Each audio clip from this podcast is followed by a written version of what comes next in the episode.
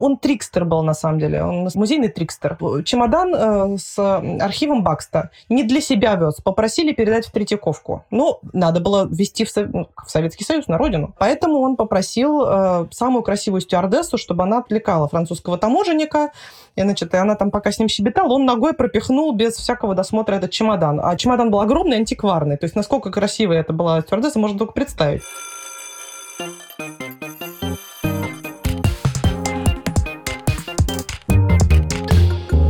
Привет, меня зовут Катя Суверина, я редактор издательского отдела музея «Гараж». Привет, меня зовут Валерий Леденев, я работаю в научном отделе музея «Гараж». И мы ведущий подкаста «Уроки МХК». Здесь мы разговариваем с авторами книг, которые вышли в издательстве музея «Гараж». Каждый эпизод длится 45 минут, ровно столько же, сколько длится обычный школьный урок, только в отличие от неудобных стульев и строгой учительницы, мы попробуем провести идеальный урок в школе мечты и при этом не подпасть ни под одной из статей Уголовного кодекса.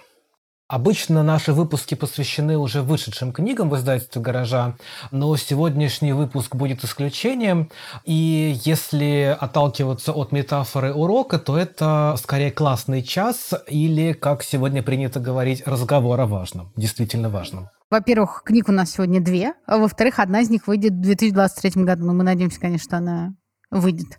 Вот. И зато автор у нас один, это Катарина Лопаткина, исследовательница, историк искусства, кураторка и авторка книги «Бастарды культурных связей» и готовящаяся к печати биографии первого директора Русского музея Василия Пушкарева. Катарина, привет. Привет. Можешь немножко, пожалуйста, нашим э, слушателям рассказать о себе и, например, о чем будет твоя книжка, которая выйдет э, весной э, у нас в издательстве? Действительно, в общем, исчерпывающее описание прозвучало. Вот. Главным образом, конечно, я исследователь, куратор, и э, вся моя карьера как э, куратора прошла в музеях, в различных э, российских музеях. А на сегодняшний день я работаю в Финском музее. Занимаюсь, как оказалось, в общем-то, тоже примерно одним и тем же, как исследователь. Э, меня интересует история музейного дела, музеологии, отношений внутри музеев, политика, экспозиционная политика, как формировались коллекции, как э, они становились доступны или недоступны людям для обозрения. И все это на материале Советского Союза, советских музеев. Моя первая книга «Бастарды культурных связей», она была посвящена периоду 30-е, 40-е, и там немножечко вокруг да около. А биография Василия Пушкарева – это уже другой совершенно период. Это период 50-х, 60-х, 70-х годов, когда Василий Пушкарев был директором Русского музея. И история его работы в Русском музее и посвящена книга. Давай начнем с э, уже вышедшей книги «С бастардов культурных связей», э, в связи с которой хотелось бы поговорить об отношениях художника и власти, э, тема, которая, ну, кажется, выходит за пределы школьной программы, хотя тут с Э, с какой стороны посмотреть. Можно ли немножечко ввести нас э, в курс дела, что за бастарды и каких культурных связей, почему бастарды? Вопрос хороший. Дело в том, что я очень долго думала, как книжку назвать, э, потому что большая часть связей, которая описана в книге, это связи международные. То есть советские музеи и западные художники, какие-то западные институции и советские институции. Но при этом как бы в процессе исследования я поняла, что все, что рождалось этого взаимодействия, оно как бы было немножко вопреки. То есть воздействие такое было кривое и косое зачастую, но при этом получались какие-то проекты, выставки, которые тоже давали возможность советскому человеку как-то разнообразить свое визуальное меню. И вот так вот родились бастарды, если это слово, потому что бастард — это незаконнорожденный ребенок, да, и какой-то, в общем, случайный такой, побочный.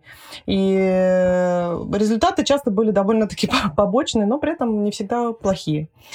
Центральной, в общем, э, темой стали как раз такие вот связи, которые имели разные самые результаты. Например, эм, я рассказываю про то, как эм, состоялся перемещение части коллекции Музея западного искусства в Эрмитаж, как сформировалась вообще знаменитый третий этаж из импрессионистов, самое начало, как это вообще происходило, какие там бои велись вокруг этого, или же про то, как э, Советский Союз умудрился потерять картину Фрида Кала, единственная картина, которая была подарена Советскому Союзу. Вот как, как мы ее потеряли? Ну, вот ответы все в книге.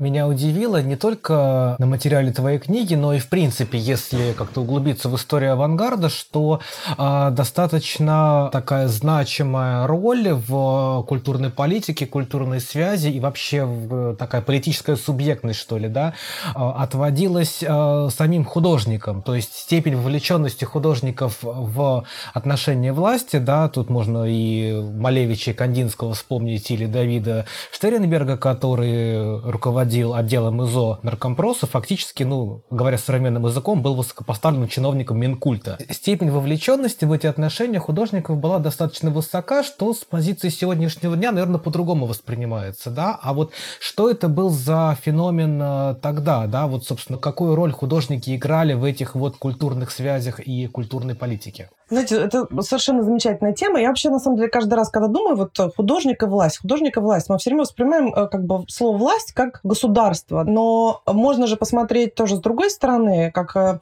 художник и власть авторитета. Художники обладали высочайшей экспертизой, высочайшим авторитетом. Так получилось, что они смогли получить доступ к реализации каких-то своих идей, каких-то своих представлений о том, как все должно выглядеть в культуре. И надо сказать, что не только напрямую, как бы, да, через государственные должности это влияние, эта власть реализовывалась. Например, ну, я тоже об этом пишу, в свое время меня это очень удивило, что на влияние то, каким будет, э, какой будет коллекция э, государственного Эрмитажа э, с точки зрения вот импрессионистов, постимпрессионистов, ее сформировали идеологически, продумали три художника. Суков, Лебедев и Тырса. И в, в этой компании еще участвовал Малевич, но он такой был свадебный генерал. Вот. Э, он как раз в то время его перестали арестовывать, он снова немножко руководил. Вот. Но э, по факту именно эти художники отстаивали там, свое профессиональное мнение, согласовывали списки, переписывались со, со своими коллегами, что же должно быть в Эрмитаже и почему это должно быть именно в Эрмитаже.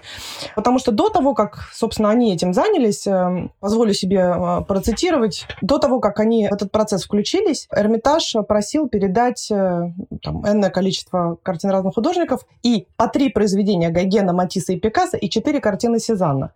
То есть вот такой был принцип. Ну, какие-то имена и что-то дайте. Комиссия, которая была сформирована художниками, они э, обосновывали выбор каждого конкретного произведения. У них был конкретный список, и они тоже пользовались, так сказать, возможностями своего времени. В 1928 году был издан каталог э, Музея Нового Западного искусства. И вот они по этому хорошему каталогу прям с ручкой подчеркивали, что им надо было.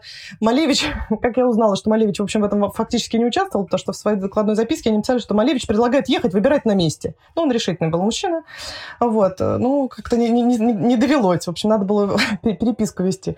Хотя сами художники не занимали никаких э, должностей, фактически. Но они, благодаря своему экспертному мнению, смогли таким образом значительно повлиять на то, как выглядит сегодня, даже сегодня, выглядит э, коллекция Эрмитажа французских художников 19-го, начала 20 века. Маленькое уточнение. Если они не занимали должностей, получается, что их привлекали просто из-за какой-то возможной экспертизы. То есть там же комиссия была сформирована, да, и по чьей-то инициативе они были приглашены. Да, они были приглашены по инициативе как бы существовало профессиональное объединение художников, грубо говоря, профсоюз, который предшествовал объединению Союза художников э, в Ленинграде. И э, вот они там заседали, обсуждали какие-то свои дела, и в том числе они обсуждали вопрос э, о том, что будет в Эрмитаже. И они вызвались э, активнее участвовать в этом процессе добровольно, потому что они, ну, как бы все они, и всех этих художников отличает исключительно большая любовь к э, импрессионистам и постимпрессионистам. И они включились в эту работу добровольно, без всяких как бы обязательств, оплаты, никаких привилегий, кроме как посещать Эрмитаж с теми работами, которым они сами пожелали там увидеть. Вот, вот, так, вот такая награда была. Э, и это было достаточно распространенное явление. Художникам было не все равно. Если э, рабочих и крестьян водили в музей на просмотры, и они там, конечно, с большим энтузиазмом обсуждали экспозиции, но это было как бы организованное мероприятие. Художники это делали совершенно добровольно и не из-под палки отнюдь. Отталкиваясь от э, тезиса, что художникам было не все равно, и они добровольно включались в различного рода культурные связи, которые происходили не только внутри, но были в том числе и внешними, да, ты э, достаточно подробно пишешь э, про историю взаимоотношений с Советским Союзом Диего Риверы и Фрида Кала, которые, в общем-то, стали такими агентами культурной дипломатии, получается, по ту сторону Атлантики. Вот что это была за история, да, как бы что за история дружбы мексиканских э, авангардистов э, с Советским Союзом. И какова была рецепция этого искусства в Советском Союзе, где, в общем-то, эти течения, наверное, не до конца одобрялись э, да, в художественном смысле, в идеологическом. Хочется немножко отступить чуть-чуть назад и, сказать, что вообще, в принципе, э, культурные связи и вообще, в принципе, связи для Советского Союза были очень важны. Но, конечно, каждый раз, когда мы говорим там, о культурных обменах или там, какой-то совместных там, проектах, мы каждый раз думаем про литературу. Литературное слово, как бы литературное дело были гораздо более важными, чем э, визуальная история. И э, все время как бы художники были немножко на втором месте. В том числе потому, что как бы индустрия индустрия гостеприимства культурного, которое было достаточно хорошо отлажено в Советском Союзе, предполагала то, что человек, который побывал в Советском Союзе, ознакомился по программе там, с определенными объектами и там, определенными людьми, он поедет на свою родину и будет давать интервью. И эти интервью должно быть определенного рода. Художники давали интервью плохо. вот, знакомились все время не с тем, не хотели ехать на, на заводы, не так хорошо описывали то, что им удалось посетить. Э, они так как-то выражали надежду, что им удастся поработать или провести выставку, или ну, какие-то общие слова, но, в общем, ничего конкретного, чтобы продвигало вперед э, социалистическое государство как бренд. Поэтому, на самом деле, они все шли немножко по остаточному принципу, и ну, это влияло очень на многие вещи. Например, когда в 1934 году в Пушкинском музее была проведена выставка финских художников, которая тоже довольно долго организовывалась, и там была переписка, что мы финнам обещали, теперь вот мы должны. В общем, все это было очень тягомотно, но вопрос приобретения, когда стали обсуждать, что же купить с выставки, ну, как бы нам положено, э, они купили у нас, вот теперь мы у них купим, обсуждались только три фамилии. Галин Калила, Симберг и Альберт Эдельфельд, то есть классика такая, значит, финского искусства. При этом э, на этой выставке, которая проводилась, Альберт Эдельфельд был в том числе представлен э, вещью, которая называлась «Порт в Копенгагене 3», которая была продана в Финляндию в частную коллекцию из Анечкова дворца, из коллекции Александра Третьего. Ну, то, что у вас он уже был Эдельфельд, вообще-то. Ну, как бы это никто в голову не брал, потому что надо было как бы покупать вот это. В итоге, в общем, обошлись тем, что купили несколько... Ну, Симберга смогли купить плохонького, правда, но э, купили. Вот, какой был э, доступный. Вот, и купили просто по одной работе у каждого, э, каждого художника графическую работу. По 42 листа. С тех пор, естественно, никто их нигде не выставлял. Так они и лежат в Пушкинском красивые, новые, беленькие. Или же, например, тоже любимый мой пример про художника Альбина Амелина, который поехал значит, с выставкой со своей 1938 году Советский Союз. Три года его приглашали. Велась переписка. Приезжайте, пожалуйста. Прямо зуб даем. Все сделаем. Только чтобы шведские художники показали свое великолепное искусство. Когда Альбин Амелин приехал, его встретили на вокзале. И первый вопрос, который он услышал, был, а в какой гостинице вы собираетесь жить? Ему не дали ни, ни жилье, ни деньги, ни разрешение на работу. Э, значит, там, где он хотел бы значит, что-то зарисовывать.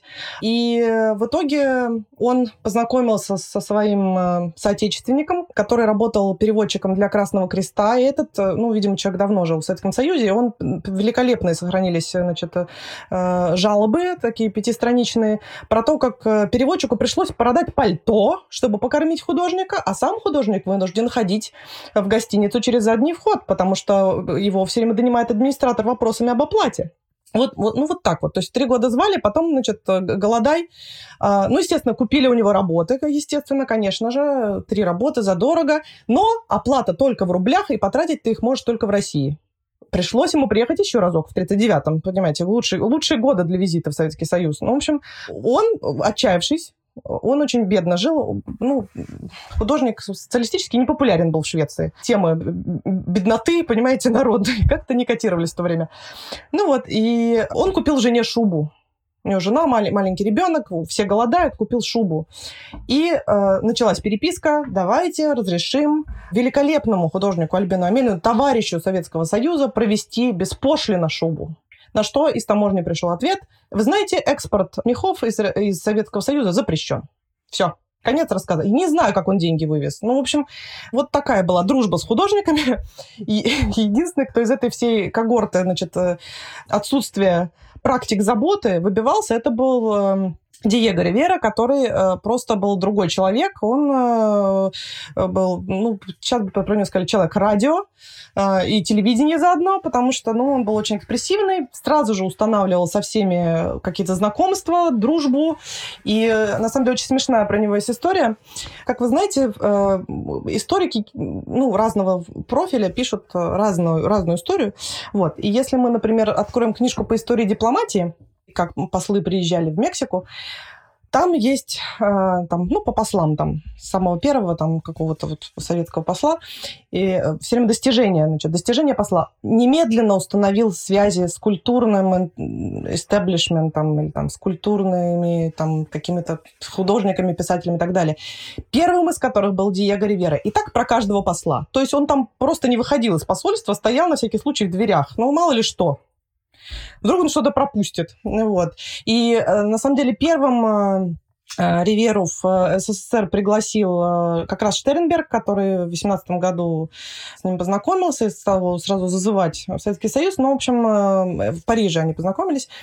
И в тот год, в общем, Ривера не решился, как ехать, еще было непонятно, как там сложится. Вот, он поехал на десятилетие революции, и вот там-то он уж, конечно, закружил прямо и лекции, и диспуты, и статьи его печатали, и вообще замечательно все очень было классно.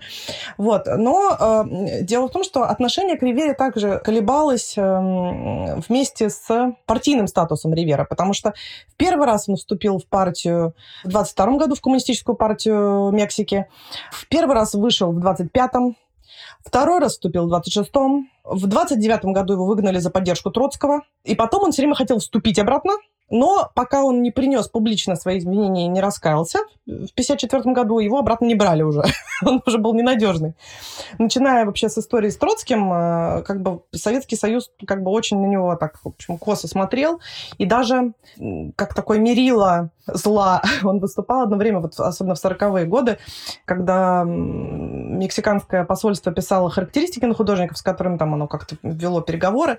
Там было всегда написано, что вот, говорит, что сотрудничает сотрудничал с Риверой, но после того, как Ривера перешел в э, ряды контрреволюционеров, э, с ним сотрудничество прекратилось. Ну, в общем, вот такой был персонаж, то есть, ну, невозможно совершенно. При этом, э, э, когда Фрида умерла, Весь союз советских художников прислал кучу соболезнований Ривере в связи с кончиной супруги. Сам, когда он приехал в 1955 году лечиться в э, Советский Союз, ну, теплейший прием. Томский лепит с него портрет прямо в палате. Там все, значит, э, Ривера рисует портрет Маяковского по памяти, дарит музею Маяковского. Ну, то есть любовь и дружба. Ну, ну вот, вот так вот сюда. Поэтому Ривера, конечно, стоит особняком в этой э, линейке. В общем, Э, дружбы Советского Союза с иностранными художниками, ну, и, именно потому что Ривера был такой человек. Э, Катя, скажи, пожалуйста, а как они в итоге единственную работу, как советская, советские функционеры, единственную работу Фрида потеряли? Или же это кто-то из э, художников э, был? Ой, это, конечно, ой, трагическая история. Дело в том, что, конечно, важно помнить про то, что ну, как я уже говорила, культурные связи были по-настоящему какими-то побочными. Идея это была очень хорошая. Когда в 1943 году в Мексику назначили послом Константина Уманского, он, он был очень образованный, интеллектуальный человек, очень любил, хорошо понимал искусство. И вот он решил, что отличная мысль договориться напрямую с мексиканскими художниками, чтобы, ну, как бы, кто симпатизирует, да, значит, каким-то левым идеям, чтобы те подарили свои работы а, напрямую в ГМНЗ, Музей западного искусства. Как раз тогда тоже в Мексике распространялся журнал, который там описывал этот музей. Все очень хотели туда попасть, потому что ну, описания были классные, залы классные, все там в Москве, все было супер. И очень быстро, достаточно быстро собрали большое число картин. К сожалению, мы не знаем точное число работ, потому что списка конкретного работ не сохранилось. Сохранился список э, из 18 художников. И, в общем, это отличный, отличный срез искусства Мексики той поры. Есть совсем молодые музеи, есть классики, э, и живописи, и фотографии, и так далее, и тому подобное. В общем, был, была супер идея. Но, но как-то из-за того, что она была такая, ну, на наш взгляд, да, прогрессивная и интересная, все в Советском Союзе не сработало. Этот дар отправили мексиканцы просто без всяких документов, просто вещи прислали, и все.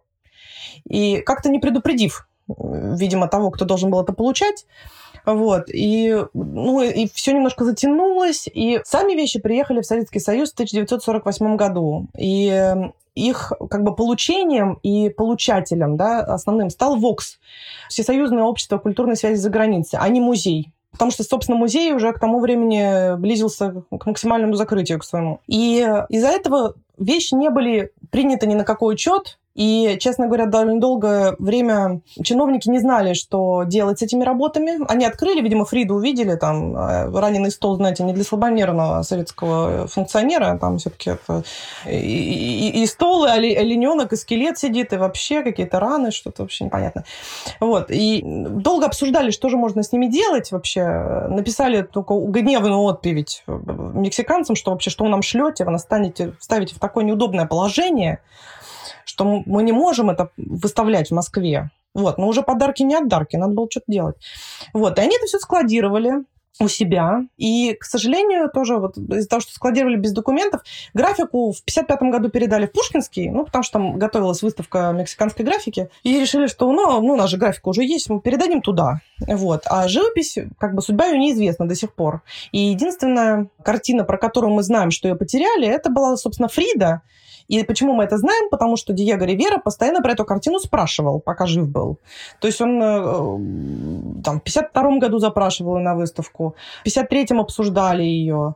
Ну, в 53-м Фрида сама хотела приехать, э, надеялась тоже на советских врачей, но тоже, ну, в общем, написали, что это неинтересная художница.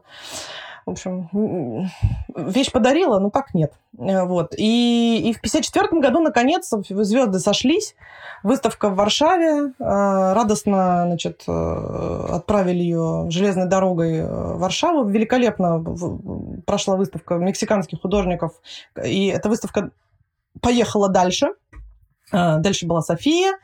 Там закончилась она в итоге в Германии, потом поехала Китай тем же составом. И по пути каждый раз печатали каталог и так далее. Вот. Но известно, что Диего договорился с советскими представителями картины Фрида Кала, что картина будет выставлена только в, в Польше. И с тех пор как она была выставлена в Польше, ее никто не видел. Мы, мы даже не знаем, приехала ли она оттуда. Хельга Пригницпода, главная исследовательница э, творчества Фрида Кала в, э, в Европе, как минимум, а вообще я считаю, что и в мире. Вот она считает, что работа могла остаться в Польше, и когда она организовала там выставку, она пыталась как бы выяснить, ну, какие были варианты, где она могла остаться, как могли события развиваться, но, к сожалению, безуспешно. Я считаю, что могли также привести, в общем, так же, как и, и увезли. Вот. Ну, дальше непонятно. Поэтому всех призываю все время посмотреть, нет ли у вас какого-то большого куска дерева покрашенного, ну, там, от бабушки с дедушкой там достался. может быть, там, может быть, там. Потому что картина была написана на таком твердом материале, называется мазонит. Это такое, как, ну, типа ДСП. Вот. И э, если она сохранила, так сказать, э, свою целостность, не была распилена, например, э, то вещь довольно большая. Вот. Там около двух метров на полтора. Могла быть отличная дверь, прекрасный стол, великолепное панно для какого-нибудь заведения, детский сад. Но спрятали, но спрятали. Да, ну, в общем, куда-то куда она делась. Вот. И вина была, конечно, э, как бы тут тоже как раз история, то, что все, что попадает в российские музеи, в общем, более-менее безопасно пропадает. То есть где-то прихоронено. Рано или поздно найдем. Но когда, как только, вот особенно в 40-е годы, как только это была история, что музей не был никак вовлечен, то все. Никаких концов. Никакой бюрократической переписки. Увы. Оставишь без присмотра, и вот, пожалуйста, вам дам. И вот на секундочку отвернулись. А, Катя, скажи, пожалуйста, э, ну, помимо того, что работы пропадали, их еще просто как бы могли просто куда-нибудь запихнуть, например, или сказать, это не коммунистические художники, они марксизм, линии марксизма-ленинизма, в общем-то, не соответствуют, и в целом а, снимем от греха подальше. Вот. И поэтому советская власть как бы, ну, по понятным причинам цензурировала, да, в том числе и художественную сферу. Например, э, вот такие персонажи, как Густав Клуцес и э, Вера Ермолаева были расстреляны, а работы многих авторов, э, ну, того же Малевича или Кандинского просто попали в разряд запрещенных.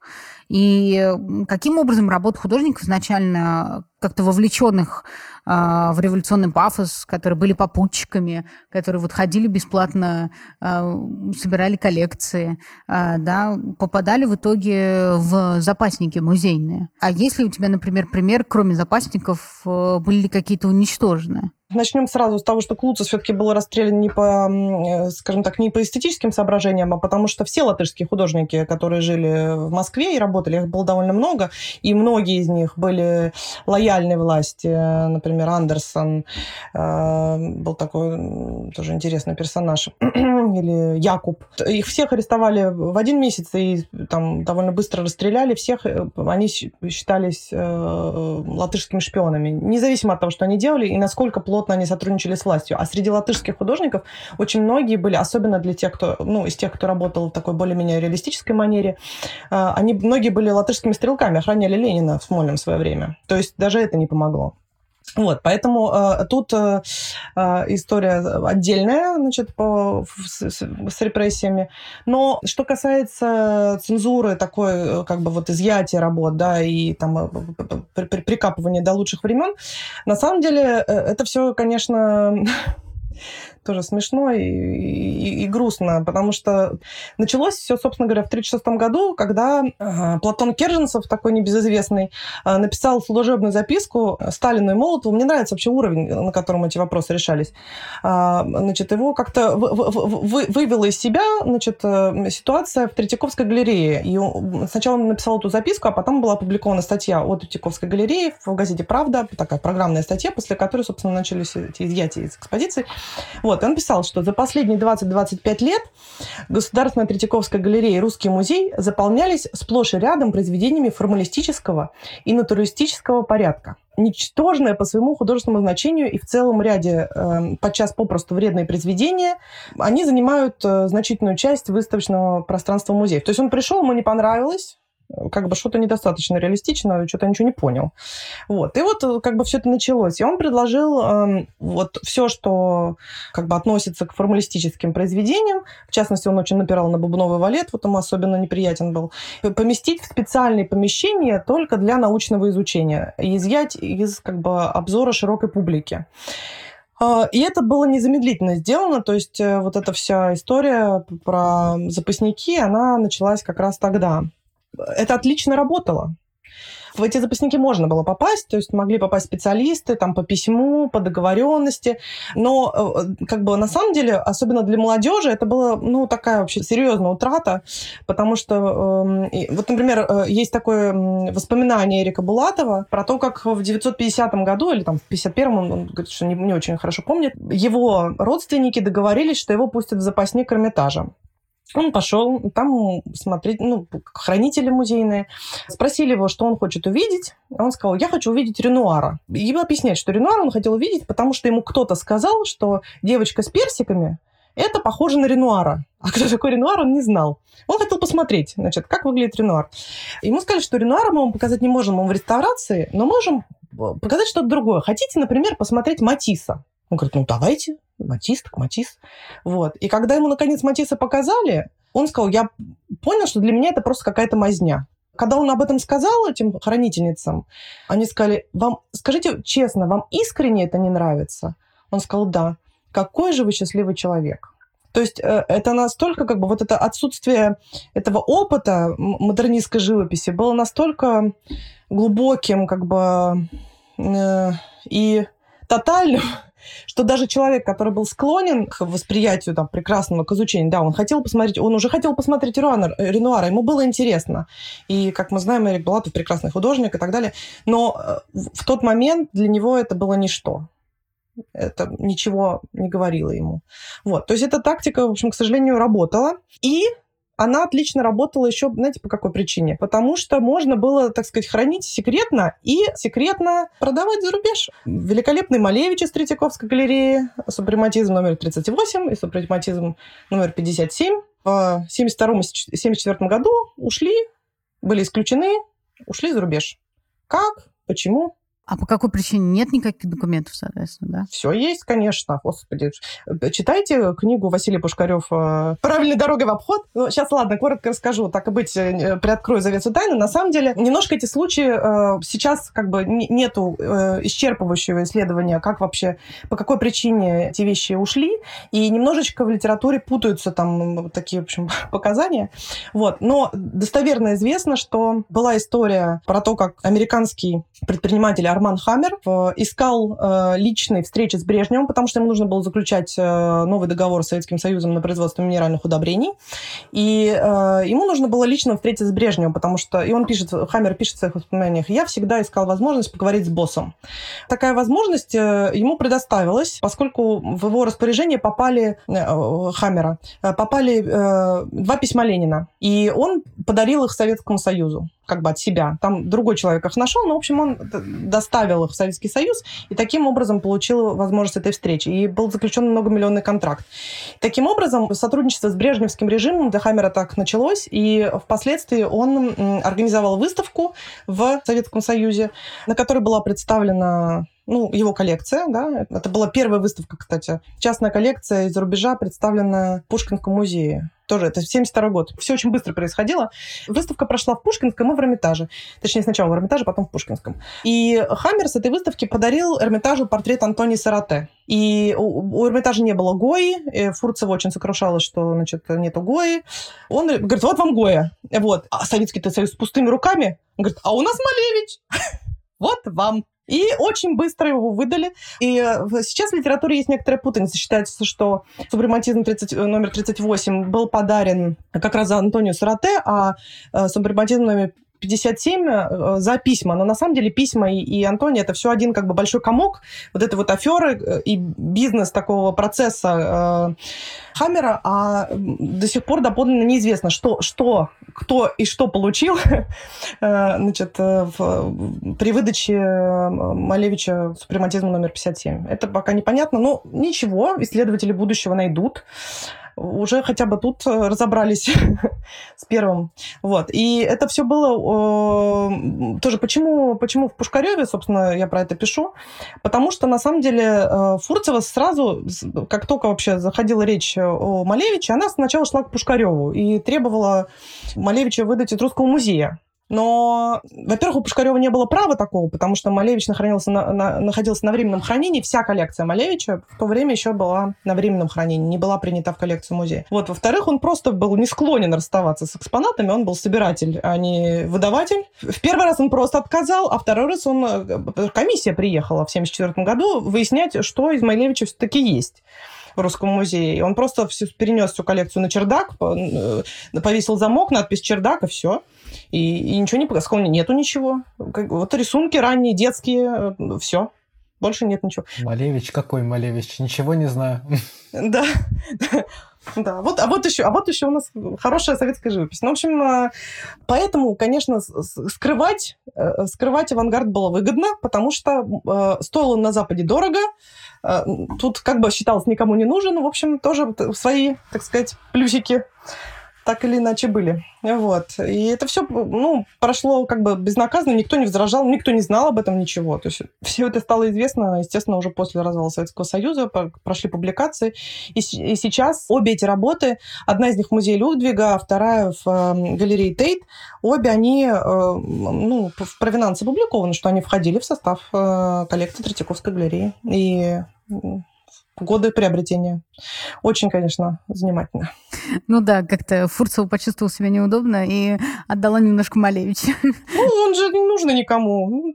Ну, с другой стороны, это, конечно, вообще феноменально, как э, с наследием. Это тоже, вот, на самом деле, художника власти еще один, так сказать, извод этой темы, потому что э, как э, с наследием художников обходились, когда Кандинский уехал в 21 году, некоторое время его, ну, просто вещи его лежали, никто не трогал, но в 28 году, когда он принял немецкое гражданство, было принято решение работы Кандинского национализировать, и их было около 50 единиц хранения, скажем так. То есть была живопись, э, рисунки э, и живопись на стекле, и их просто, ну, как бы в Государственный музейный фонд и распределили между музеями. 20 вещей досталось э, МНЗИ, Потом они ушли в Пушкинский. Часть получила Третьяковская галерея, часть русский и э, часть Азербайджанский государственный музей. Неожиданно. Но там был очень активный директор.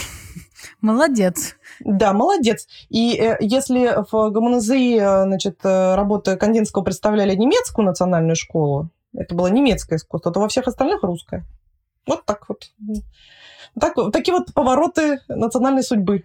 Слушай, а по поводу вот этой как раз немецкой, немецкой русской школы, да, вот если я как историк смотрю там на историю литературы, она меня страшно интересовала. Я вижу, как э, Сталин и его идея, не знаю, литературоведения реализовалась. Например, Пушкин борец э, с э, империализмом, да, царизмом и, значит, всеми этими угнетателями. Так они вписывали огромное количество людей в, соответственно, вот в этот нарратив, да, литературный. И так они, собственно, его и преподавали и в школе, и в университете, а что вообще с запасниками, как советская власть встраивала вот это так называемое неудобное искусство в, в свой контекст. Ну, например, иконы, э, про авангард мы, по-моему, уже массу всего проговорили. Да, иконы, конечно, были тоже такой, таким странным предметом, который как бы есть, а с другой стороны его как бы нет. И надо сказать, что э, Пушкарев и здесь тоже, в общем, э, довольно сильно постарался, чтобы вообще это все вернуть в музейный оборот в 50-е годы, потому что когда музейная коллекция икон, государственная музейная коллекция икон, да, мы берем все музеи скопом, формировалась в 20-е годы, да, это было тоже такой бурный очень процесс, когда из национализированных э, монастырей, церквей. Свозились просто куча икон в разные места. И сначала вообще первым, первым музеем, который должен был стать таким центром как бы изучения древнерусской живописи, был Государственный исторический музей.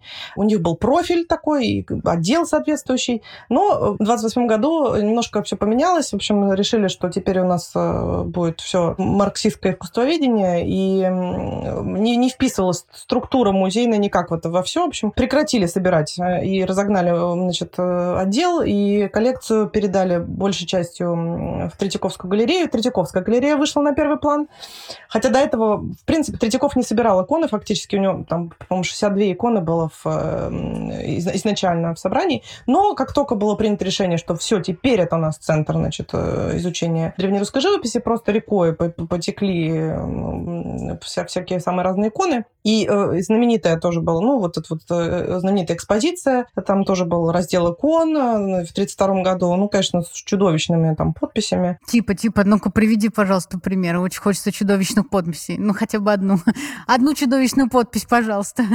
Иконы тоже были сложным э, предметом для коллекционирования. И когда в 30-е годы формировалось, э, формировался отечественный фонд, э, так сказать, национальный, национальный фонд музейный, из разных национализированных монастырей, церквей свозились сначала по профилю. Главным музеем был Государственный исторический музей, затем Государственная Третьяковская галерея. Иконы оседали там. Более трех тысяч икон было в 30-е годы туда помещено. Но при этом было очень сложно. Например, в Третьяковской Московской галереи, когда свою знаменитую значит, выставку 1932 года открыла, иконы были представлены как религиозное искусство, не как искусство в принципе, а как нечто, у чего есть содержание, это религиозное искусство, с которым надо бороться. Э, вот эта вот э, неоднозначность, это наличие содержания, а не только формы, все время делала и, так сказать, эм, подвергала искусство Древней Руси большой опасности. Ну, надо ли говорить, что э, вплоть до, ну, наверное, 60-х годов Э, слово икона, в принципе, не очень приветствовалось. И, э, например, диссертации там смелые искусствоведы защищали э, с такими названиями, как «Станковая живопись Древнего Новгорода». Станковая живопись. И, э, например, тоже прекрасный есть пример э, тоже вот такого амбивалентного отношения. Э, это история Николая Проферидова, который работал в Новгороде. Он получил образование профильное, он занимался изучением древнерусского искусства и в 20-е годы стал очень молодым и очень занятым сотрудником музейного, так сказать, комиссия, комитет по, по делам музеев при Новгороде, э, при Новгородском Губано. То есть это городская как бы комиссия, которая призвана была заниматься тем, что защищает церкви от разрушения, грубо говоря. Ну, и он это делает очень успешно. У них там в Новгороде была там, целая группа людей по изучению э, древнерусского искусства, и они там публиковались и так далее. Но в 1933 году э, он был осужден на 5 лет лагерей именно за то, что он делал свою работу хорошо. И один из пунктов обвинения была защита церквей и религиозных реликвий под вывеской музейно-исторической ценности. То есть за свою профессиональную деятельность человек пять лет отсидел в лагерях. И на место Порфиридова пришел э, Иван Кислицын, человек совершенно противоположной биографии, э, другой судьбы. Э, он, кстати, немножко поработал эм, ученым секретарем Эрмитажа, но, как гласят материалы его, его, в свою очередь, э, дело, был волен оттуда за легкомыслие. У него не было образования, он был такой выходец из народа. Когда армия призвала его, значит, красная, он сразу же вступил в ее ряды и служил в заградотряде и мешал расхищению хлеба, э, потому что эшелоны с хлебом должны были идти в Москву, а проклятые, значит, так сказать, противники революционное дело пытались все время хлеб, значит, отъесть есть у Москвы. Ну, в общем, такой. Э, куда Родина пошлет, туда и шел. Вот. И Родина его послала работать в пропаганду, и он немножко поучился и попал в Эрмитаж. А потом, поскольку, видимо, удачно поработал в Эрмитаже целый год, его сделали вот этим вот э, директором, руководителем комитета по делам музеев вместо Порфиридова. Год продержался там Кислицын. Было, значит, открыто на него заведено уголовное дело по статье о расхищении государственной собственности, в ходе которого выяснилось, что он в том числе отопил печь в своем доме и также еще в некоторых местах э, других иконами 17-18 века. А, засранец. И защищал церкви плохо, и топил э, иконами плохо. То есть какие-то, видимо, не те были иконы, не, не, не то жег. Ну, в общем, э, ну, надо сказать, что удивительным образом судьба обоих этих людей, Порфиридов э, вышел, меньше отсидел, чем, чем он получил приговор, и он продолжил работать по профессии, он переехал в Ленинград, он работал в Русском музее, он стал основателем, одним из как бы, организаторов первых экспедиций за иконами, тем человеком, который фактически тоже научно руководил вот первыми экспедициями, которые Пушкарев инициировал э, в начале 50-х. А Кислицын, он, э, его, собственно, статья за расхищение социалистической собственности, это тот знаменитый вот приказ 7-8 шьешь начальник, вот это он. И там было только два варианта, либо 10 лет лагерей, либо, ну, либо расстрел. И э, расстрел не, не переговорили его, 10 лет лагерей он получил, немножко успел повоевать каким-то образом, потому что в его биографии написано, что он воевал, и вот. И потом он стал э, деятельным, э, деятельным пенсионером, жил э, под Ленинградом, ну, Санкт-Петербургом, то есть теперь. Вот. И, и оставил великолепное воспоминание про то, как он организовал комсомольские ячейки в Ульяновске в 20-е годы. Был очень уважаемым человеком. А, вот, и умер своей смертью вполне себе спокойно. Вот. Ну, как-то в его биографии вот, вот эти годы, как раз вот 33-34, вообще не фигурируют. Немного поработал в Новгороде, все. Больше нет информации. Ну, пришлось выяснять другими путями, что он там делал и как он поработал. Да, иконы были непростым, конечно, предметом, и большая заслуга, в том числе Пушкарева, он очень сильно нажимал на такую немножко великорусскую идентичность, а говорил, что мы не знаем искусство своего народа, вот посмотри, вот и народное не собираем, и вот иконы не собираем, вот ничего не собираем, давайте все собирать. И прекрасная коллекция народного искусства Русского музея благодаря этому. Были гигантские экспедиции, там 7 мешков сарафанов, там наличники деревянные. В общем, спа- ну, много, правда, спасли от э, того, чтобы это все пропало совсем. И пи- около 500 великолепных первого, лучшего качества икон были привезены из этих экспедиций. Вот, потому что он считал, что нельзя, чтобы вещи пропадали. Вот, вот такая история про иконы и про их э, бытование. Неплохо пожег, конечно, да. Нет слов. Говорится, no comments в этом отношении. Вообще ничего, нечего добавить. Жег печку иконы 18 века. Вышло случайно. Не видел в них ценности, был безбожником. Это непонятно до сих пор. То есть, может быть, он считал, что Родина хочет, чтобы он это делал, потому что он такой был реально очень лояльный власти товарищ, и, может быть, он считал, что это как раз хорошо, если предыдущего, значит, за защиту значит, осуждали, то тут можно вот как раз э, разойтись, разгуляться. Он и продавал вещи в антиквариат. Ну, это, считал, это считалось хорошо, просто сдавать вещи в антиквариат считалось правильно. Просто, ну, как бы не те сдавал слишком хороший сдавал или там дешевле сдавал. Не знаю. В общем, проблема была именно в этом, что делал что-то не то. Но в целом не осуждали. Ну, жгет человек что-то в печке у себя. Ну, мало ли, бывает. Разное. Слушай, ну вот ты э, начала про лояльность. Вот интересно, а Пушкарев сам по себе, он же был все-таки таким советским функционером.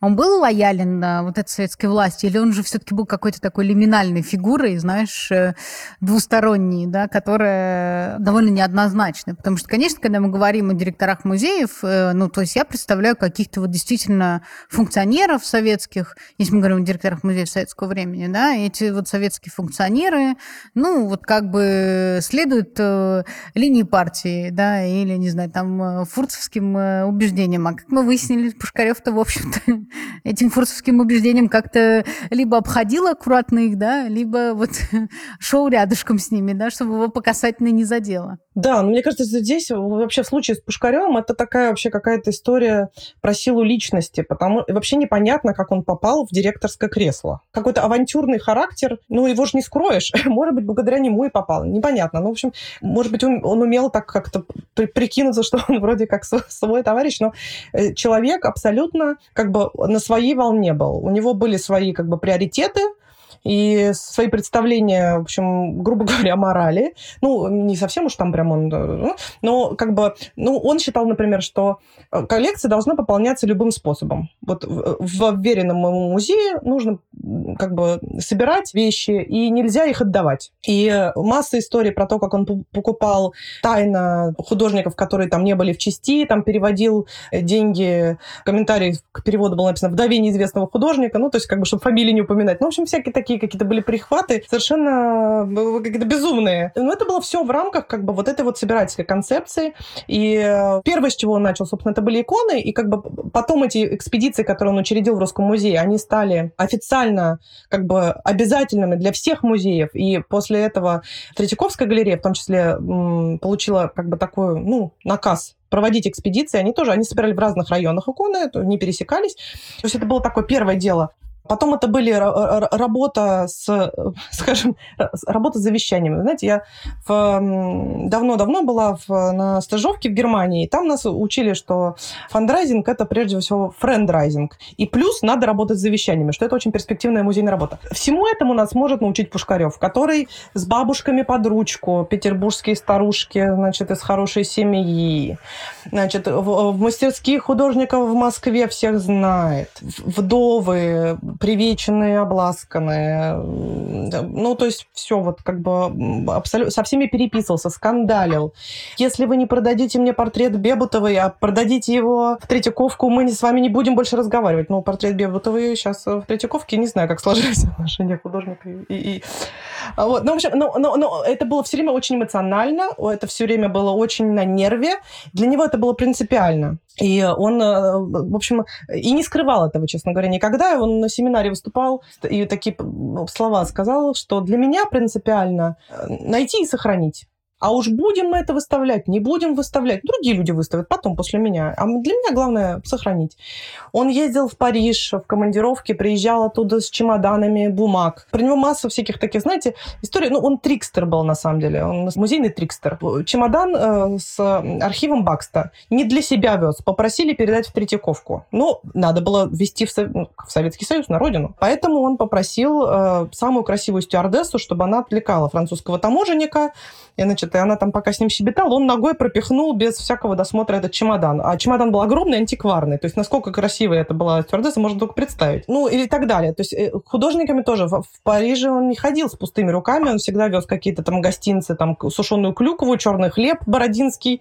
Вот, э, такая была валюта. Э, Гончарова, например, Бенуа архив. Ну, то есть вот, вот, буквально вот именно как бы обаяние, связи, желание и огромное желание пополнять коллекцию, вот то, как он действовал. И он, естественно, как-то юлил перед начальством, как-то старался все, все это, чтобы не выходило наружу. Но все про него все знали, все про него знали, что он такой, конечно, э, непростой товарищ.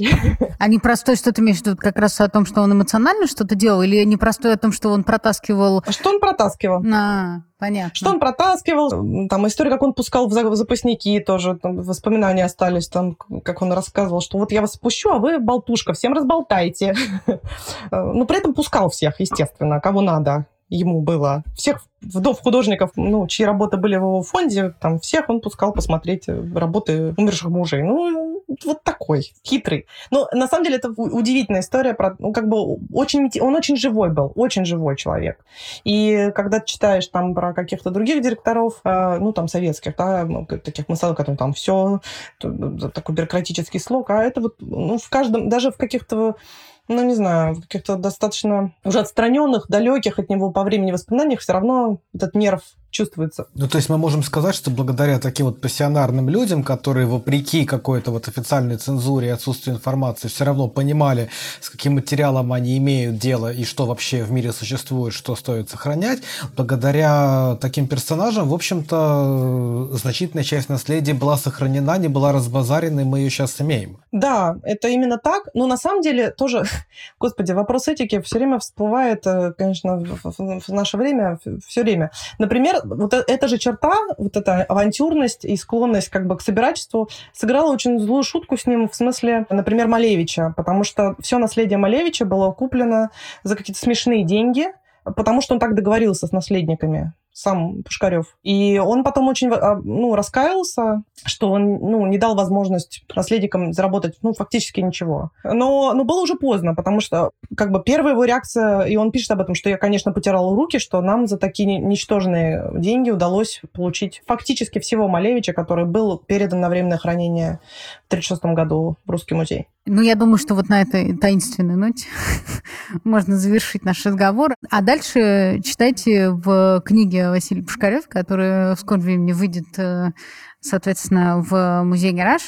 Вот, э, Катя, спасибо тебе большое за увлекательный разговор и э, за такие неоднозначные фигуры советского времени, у которых мы можем поучиться где и как разговаривать с властью или как быть художником, например. Спасибо большое. Разговор, правда, получился очень интересным. И я надеюсь, что книга и правда выйдет и тоже будет не менее интересной для прочтения. Все выйдет все, все будет. Дорогие слушатели, звонок прозвенел, и я думаю, что пора подвести итоги, поскольку я очень много говорила, Валер, то вот э, предоставлю тебе это слово, знаешь, э, подвести, так сказать, итог нашего классного часа о важном. Да, ну я вот э, начал с того вопроса, что как бы сегодня, когда мы говорим про взаимоотношения культуры и власти, это воспринимается под вполне определенным углом и, в общем-то, э, скорее в негативном ключе. И вот э, мне было было очень интересно э, в бастардах культурных связей, да, то, что вот внутри вот этих вот связей, да, внутри той социальной ситуации, которая складывалась вокруг искусства и вокруг художественного процесса, вот как бы возревали какие-то свои вот эти вот узелки, э, свои собственные какие-то вот связи, да, из которых, в общем-то, ну, история знает слагательное наклонение, то есть э, мы как бы вот эти вот развилки, мне кажется, их важно видеть, и мне кажется, что вот это вот обращение к истории авангарда это важно, потому что мы видим как раз какие-то возможности, которые не были реализованы и которые нам про искусство авангарда, про каких-то персонажей, там, не знаю, политиков, функционеров, кого угодно, музейных директоров, а, а, открывает нечто новое как бы в их, там, не знаю, жизни, работах и прочее, что может быть важно не упускать, чтобы не впадать в какие-то стереотипные такие трактовки. То есть вывод такой глобальный очень простой, учите историю искусства, потому что там как бы очень много интересного. Но вот сегодняшние культурные консервы вокруг нее важно препарировать под разным углом, в том числе вот, вот культурная дипломатия, культурные связи, мне кажется, очень богатую почву для этого предоставляют. Да, и не терять картину, пожалуйста даже свои. Не надо этого делать. Я думаю, что на этом мы с вами прощаемся, дорогие друзья. Спасибо, что слушали подкаст «Уроки МХК». Рекомендуйте наш подкаст друзьям, коллегам и знакомым. Ставьте оценки и комментарии там, где вы нас слушаете. Это поможет услышать нас большему количеству слушателей. С вами были Валерий Леденев и Катя Суверина. Читайте, пожалуйста, книжки и всего доброго.